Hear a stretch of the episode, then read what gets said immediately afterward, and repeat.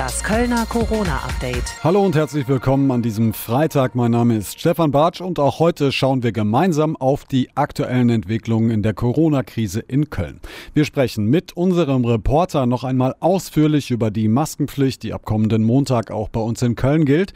Außerdem geht es um dringende juristische Fragen rund um das Thema Urlaub in Zeiten von Corona. Zunächst aber, wie gewohnt, die Meldung des Tages im Schnelldurchlauf mit Rebecca Otten. Hallo und guten Tag. Zunächst die aktuellen Zahlen aus dem Krisenstab der Stadt Köln, Stand 15.30 Uhr. Mittlerweile konnten über 1900 betroffene Menschen aus der Quarantäne entlassen werden. Mit Stand heute gibt es bei uns in Köln über 2230 bestätigte Coronavirus-Fälle. Sechs weitere Menschen, die positiv auf das Virus getestet wurden, sind gestorben. Die Senioren im Alter zwischen 76 und 94 Jahren hatten laut Stadt allesamt Vorerkrankungen. Die Corona-Pandemie bedroht auch bei uns in Köln weiter die Existenz vieler Gastronomiebetriebe, wenn sie noch weiter geschlossen bleiben müssen. Davor warnt der Deutsche Hotel- und Gaststättenverband DEHOGA. Er hat heute parallel in über 70 Städten in ganz Deutschland eine stille Protestaktion durchgeführt. In Köln standen symbolisch hunderte leere Stühle vor dem Dom auf dem Roncalli-Platz für die rund 3000 betroffenen Gastronomiebetriebe in der Stadt. Am Rheinboulevard musste die Polizei in der Nacht zu heute wieder wegen des Verstoßes gegen die Corona-Schutzmaßnahmen eingreifen. Rund 700 junge Leute hätten sich dort auf den Treppen versammelt. Die Polizei musste den Platz räumen. Schon an Ostern hatte sie ihre Präsenz am Rheinboulevard erhöht. Kölner können wohl bald wieder ihre Angehörigen in den Pflegeheimen besuchen. Davon geht das Gesundheitsamt aus. Zumindest, wenn sich die positiven Entwicklungen der Corona-Fälle in den Heimen fortsetzt. Das Gesundheitsamt entwickelt jetzt mit der Uniklinik Konzepte, wie sich Angehörige und Pflegebedürftige wiedersehen können, ohne dabei eine Infektion zu riskieren. Es gäbe inzwischen genug Schutzmasken und Desinfektionsmittel in den Heimen. Außerdem habe man mittlerweile rund die Hälfte des Pflegepersonals auf das Virus getestet. Und jetzt der Überblick, was sonst noch in NRW und der Welt passiert ist. Alles auf Anfang beim Neubau der Leverkusener Rheinbrücke. Der Landesbetrieb Straßen NRW hat den Vertrag mit der Baufirma POR gekündigt. Grund seien gravierende Mängel bei der Verarbeitung der Stahlbauteile. Die waren vergangenes Wochenende durch Medienberichte öffentlich geworden. Der Streit zwischen beiden Seiten läuft aber schon länger. Die Stahlbauteile sollen nun alle neu hergestellt werden. Die erste Hälfte der Brücke sollte eigentlich Ende des nächsten Jahres fertig sein. Die Verhandlungen über die zukünftigen Beziehungen der Europäischen Union mit Großbritannien nach dem Brexit sind nach Angaben von EU-Unterhändler Michel Barnier diese Woche kaum vorangekommen. Das von beiden Seiten gesetzte Ziel, bis Juni entscheidende Fortschritte zu machen, sei am Ende dieser Woche der täglichen Gespräche nur sehr partiell erreicht worden, sagte Barnier. Großbritannien hatte die Europäische Union offiziell am 31. Januar verlassen. Die Rente ist sicher. Diesen Satz von ihm kannte fast jeder. Der ehemalige Arbeits- und Sozialminister Norbert Blüm ist tot. Der CDU-Politiker ist im Alter von 84 Jahren gestorben. Das bestätigte jetzt sein Sohn Christian der deutschen Presseagentur. Seit 2019 war Blüm infolge einer Blutvergiftung gelähmt und saß im Rollstuhl. Blüm war der einzige Minister, der Bundeskanzler Helmut Kohl die ganzen 16 Jahre seiner Regierungszeit im Kabinett begleitete. Sein Sohn Christian ist der Schlagzeuger der Kölner Band Brinks. Und soweit die Kurznachrichten bis 17 Uhr mit Rebecca Otten. Und über die weiteren Infos aus dem Krisenstab der Stadt Köln spreche ich jetzt mit unserem Reporter Frank Waltel. Grüß dich, Frank. Hallo Stefan, viele Grüße. Nachträglich alles Gute zum Geburtstag. und Grüße natürlich auch in den Rest der Stadt und ins Umland. Frank, am Montag kommt die Mund-Nasenschutz-Maskenpflicht, wie auch immer man sie nennen möchte. Seit ein paar Tagen ist es bekannt, es gab viele Fragen und heute gibt es auch ein paar Antworten und ein paar Neuerungen. Welche sind das? Ja, ab Montag gilt diese Maskenpflicht. Ich nehme mal dieses ganz einfache Wort in Köln. Darüber sprechen wir hier eben nicht nur beim Einkaufen in Bus oder oder Bahn, auch übrigens im Taxi, sondern auch in den Arztpraxen und bei Behördengängen und ab dem 4. Mai, das ist eine Kölner Besonderheit, also eine Woche später dann auch in den Kölner Schulen, also in den Schulgebäuden gilt diese Maskenpflicht auch. Grundsätzlich gilt sie für alle Menschen ab sechs Jahren. Ausgenommen sind die Menschen, ja, die aus gesundheitlichen Gründen das eben nicht können. Einen extra Bußgeldkatalog, das vielleicht nochmal angesprochen, gibt es bislang nicht von der Landesregierung. Trotzdem würde ich mich nicht darauf verlassen, überlassen, dass es an der einen oder anderen Stelle nicht doch eine Strafe gibt, weil das ist ja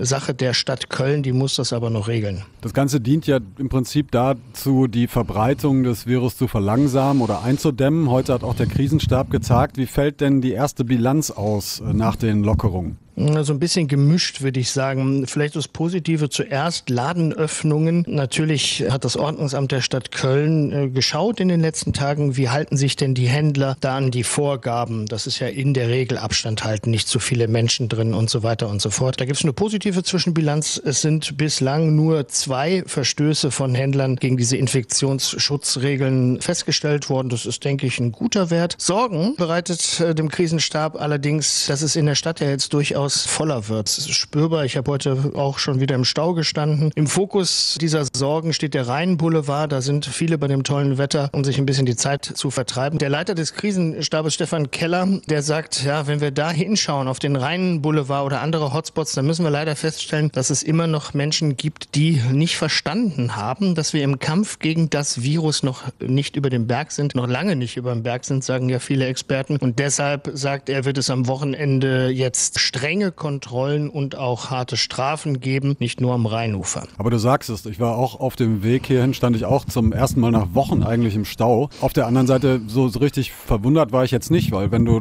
Laden öffnest, also Läden öffnest, dementsprechend ziehst du natürlich Leute auch wieder in die Innenstädte, oder? Ja, dass grundsätzlich mehr los ist in der Stadt, ich glaube, das wundert niemanden. Was die Experten ja im Vorfeld gesagt haben, wir müssen vorsichtig lockern, wir müssen schauen, dass wir die Innenstädte nicht zu voll machen. Das ist, glaube ich, damit gemeint. Also wenn du im Stau stehst im Auto, dann hast du ja in der Regel ja entweder einen neben dir, der auch neben dir sitzen darf oder bist alleine. Aber wenn du in der Zehnerreihe äh, durch die Schildergasse läufst, dann sieht das vielleicht schon mal ganz anders aus. Und das ist so das, was die Leute umtreibt, die Verantwortlichen umtreibt. Wie kriegen wir das alles gelockert, ohne dass wir das Infektionsrisiko erhöhen, weil die Menschen einfach zu eng aufeinander rücken? Am Montag durften ja Läden öffnen mit einer Gesamtfläche von 800 Quadratmetern oder der offiziellen Verkaufsfläche von 800 Quadratmetern. Nicht alle sind sofort am Montag gestartet, weil es gab natürlich auch verschiedene Beschränkungen, die eingehalten werden mussten. Wie sieht es denn da eigentlich nach dieser ersten, nach diesen fünf Tagen aus? Kann man da auch schon eine Bilanz ziehen? Hm, also wenn du jetzt meinst, eine Bilanz in der Hinsicht, wie viele Läden haben jetzt auf oder so, nee, hm. das liegt mir nicht vor, kann ich nicht sagen. Ich weiß, dass die Verantwortlichen gesagt haben, theoretisch dürfen ungefähr 80 Prozent dessen, was normalerweise in Köln so an Handel unterwegs ist, aufmachen machen. Es gab ein paar größere, aber auch kleinere Läden, die gesagt haben, wir dürfen vielleicht, aber wir machen noch nicht. Wir warten erstmal ab. Montag gibt es ja dann da auch noch eine Neuerung, dass diese 800 Quadratmeter, die du angesprochen hast. Da ist es äh, bei uns ja bislang so, dass du die Fläche nicht künstlich verkleinern kannst, also indem du vielleicht ein Angebot reduzierst oder so und dann auf 800 Quadratmeter kommst. Das ist in anderen Bundesländern anders. Wird bei uns jetzt in Nordrhein-Westfalen und auch in Köln ab Montag auch anders sein. Also ich denke mal, da werden sicherlich noch die einen oder anderen Geschäfte, vor allen Dingen die Kaufhäuser, das kann ich mir gut vorstellen, aufmachen. Ob das direkt am Montag der Fall sein wird, weiß ich nicht, aber das geht jetzt so seinen Gang. Also eine weitere Neuerung dann am Montag. Kannst du vielleicht kurz noch zusammenfassen, was in der kommenden Woche dann noch aus Kölner Sicht wichtig wird?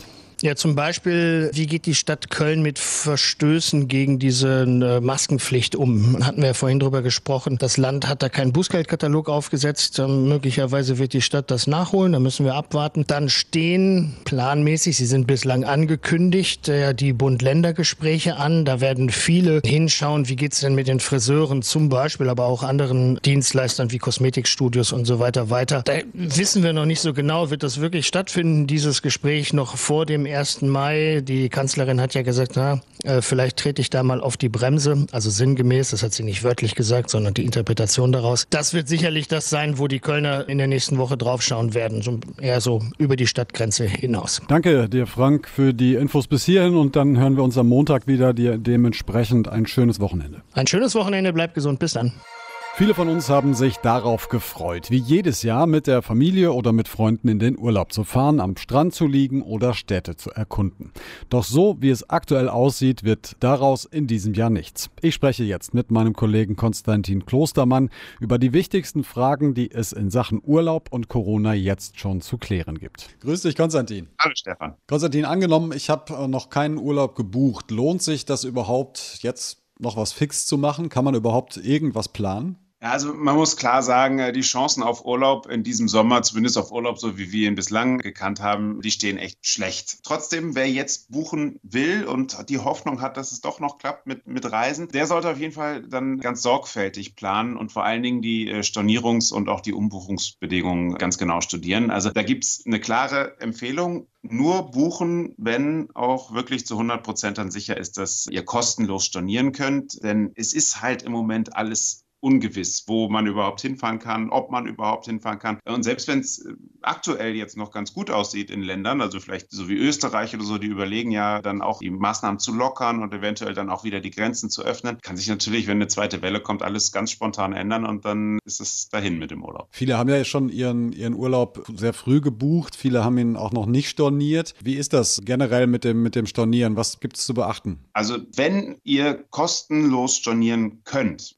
dann macht es. Das sagen viele Experten. Also sich jetzt am besten das Geld zurückholen. Es kann allerdings sein, dass es dann doch kein Geld gibt, sondern eher Gutscheine, denn das äh, hat die Bundesregierung beschlossen, um Reiseveranstalter da zu stärken und vor einer Insolvenz zu schützen. Wird es eben so sein, dass man dann nicht sein Geld zurückbekommt, sondern man bekommt einen Reisegutschein und kann dann die Reise später antreten oder eine andere Reise. Das ist rechtlich in Ordnung. Du kannst dich dann halt auf eine andere Reise zu einem späteren Zeitpunkt. Wie ist das, wenn ich jetzt eine Restzahlung tätigen muss, wenn die jetzt fällig wird, aber die Reise eben nicht mehr antreten möchte, muss man die bezahlen? Das ist äh, ein Fall, der jetzt viele betrifft, gerade jetzt in diesen Monaten April, Mai, da müssen ja die letzten Raten dann gezahlt werden. Normalerweise musst du zahlen, ja. Aber es gibt bei Corona ein paar Ausnahmen. Zum Beispiel kann man äh, die sogenannte, jetzt wird es juristisch, Unsicherheitseinrede erheben. Also das besagt, dass es einfach im Moment ja total unsicher ist. Reiseunternehmen machen keine Umsätze und man weiß überhaupt nicht, ob die äh, die Leistung erbringen können.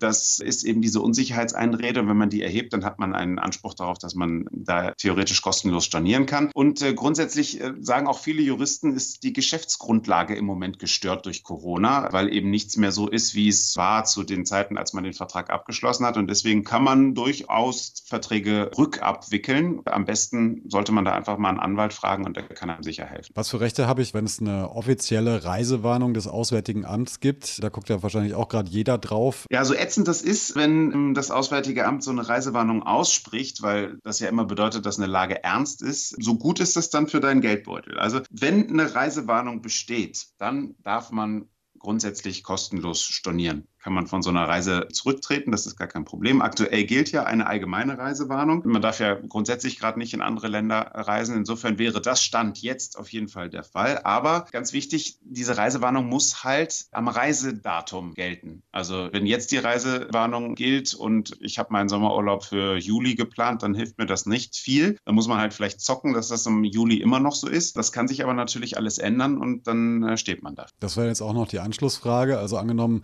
das Auswärtige Amt hebt Ende April die Reisewarnung auf. Grenzen des Zielgebiets sind aber noch gesperrt oder die Lage vor Ort ist irgendwie noch chaotisch, gibt Ausgangssperren etc. Dann kann ich dann stornieren oder? Äh, wenn du in Deutschland in einem Reisebüro zum Beispiel deine Reise gebucht hast, ja. Denn es kommt darauf an, ob es deutsches Recht ist, auf das du dich da berufen kannst. Wenn du zum Beispiel im Internet gebucht hast, ist das nicht immer sicher. Das kommt dann darauf an, wo kommt der Internet, also der, der Reiseanbieter her, wo du das im Internet gebucht hast. Das ist dann vielleicht nicht deutsches Recht und dann könnte es Probleme geben. Wenn es aber deutsches Recht, beziehungsweise wenn du in Deutschland gebucht hast und du kannst dich auf deutsches Recht beziehen, hast du das Recht, bei chaotischen Verhältnissen im Ausland kostenlos zu stornieren. Das ist, da gibt es einen bestimmten Paragraphen, der das dann möglich macht und das bedeutet halt aus, chaotische Zustände, hast du schon gesagt, zum Beispiel Ausgangssperren oder zum Beispiel, hast du in Holland Strandurlaub gebucht und es sind alle Buden am Strand dicht, es hat kein Lokal auf, man kann nicht wirklich einkaufen gehen. Also wenn das normale Leben einfach nicht so ist, wie es äh, normalerweise sein sollte, dann kannst du dich darauf dann beziehen. Wir haben jetzt ganz viel über Urlaub in anderen Ländern gesprochen. Wie sieht das äh, in Deutschland eigentlich aus? Natürlich ist das spekulativ, aber da ist natürlich die Frage, möglicherweise wird das ja irgendwann auch wieder möglich sein. Ne? Ja, also die meisten Experten, Reiseexperten, Experten sagen, also Auslandsreisen werden ziemlich unwahrscheinlich sein in diesem Jahr. Wenn was geht, dann geht was in Deutschland und das hängt dann aber von bestimmten Bedingungen ab. Also ich könnte mir zum Beispiel vorstellen, dass Ferienhäuser, Ferienwohnungen, dass so etwas zunächst schon geht, ne, weil du da ja quasi, ob du nun zu Hause bist oder irgendwo in einem Ferienhaus, in einem Urlaubsort, ist ja eigentlich kein großer Unterschied. Wenn du in einem Hotelbunker bist zu 1000 Leuten auf wenigen Quadratmetern, ist das schon ein größeres Problem. Aber äh, diese ganzen Unterkünfte, die müssen natürlich dafür sorgen, dass die äh, Hygienemaßnahmen äh, gewahrt sind. Das im Urlaubsort muss dafür ge gesorgt werden, dass Abstände eingehalten werden, eingehalten werden. Also alle Regeln, an die wir uns jetzt auch halten müssen. Also zum Beispiel, wenn man an die Ostsee fahren möchte, werden die, wahrscheinlich Strandkörbe weiter auseinanderstehen als, als bislang. Äh, oder es gibt eine Strandpolizei, die dann kontrolliert, dass man nicht allzu nah aneinander liegt oder die irgendwann sagt, nee, jetzt darf keiner mehr an den Strand. Das kann ich mir vorstellen. Das sind dann halt eben so äh, Begebenheiten, die dann umgesetzt werden müssen. Aber man muss auch sagen, Stand jetzt ist das auch noch nicht möglich. Also Stand jetzt äh, laut Corona-Schutzverordnung sind touristische Übernachtungen auch in Deutschland verboten. Also da müsste noch weiter gelockert werden. Dann hoffen wir mal, dass es anders kommt. Danke dir, Konstantin, für die Infos. Danke auch. Christoph Kuckelkorn gilt nicht nur als Gesicht des Kölner Karnevals, sondern er ist auch vor allem durch seine Arbeit als Bestatter bekannt in Köln. Und durch die Corona-Krise ist genau diese Arbeit eben aktuell alles andere als normal. Das merkt er vor allem dann, wenn er Trauernden nicht wie gewohnt Trost spenden kann. So einen menschlichen Beistand geben, jemanden mal wirklich in den Arm zu nehmen, wenn er da zusammenbricht, das fällt uns jetzt schwer, geht natürlich nicht. Da sind wir auf Distanz, klar. Das müssen wir dann irgendwie mit Rede und mit Gestik Gestik und Mimik auffangen. Auch das ist mit der Maske nicht so ganz einfach. Bereits heute haben wir uns unterhalten und das komplette Gespräch mit Christoph Kuckelkorn, das hört ihr morgen ab 12 in unserer Spezialfolge. Ich wünsche euch jetzt einen schönen Abend, bleibt gesund und haltet durch. Das Kölner Corona-Update.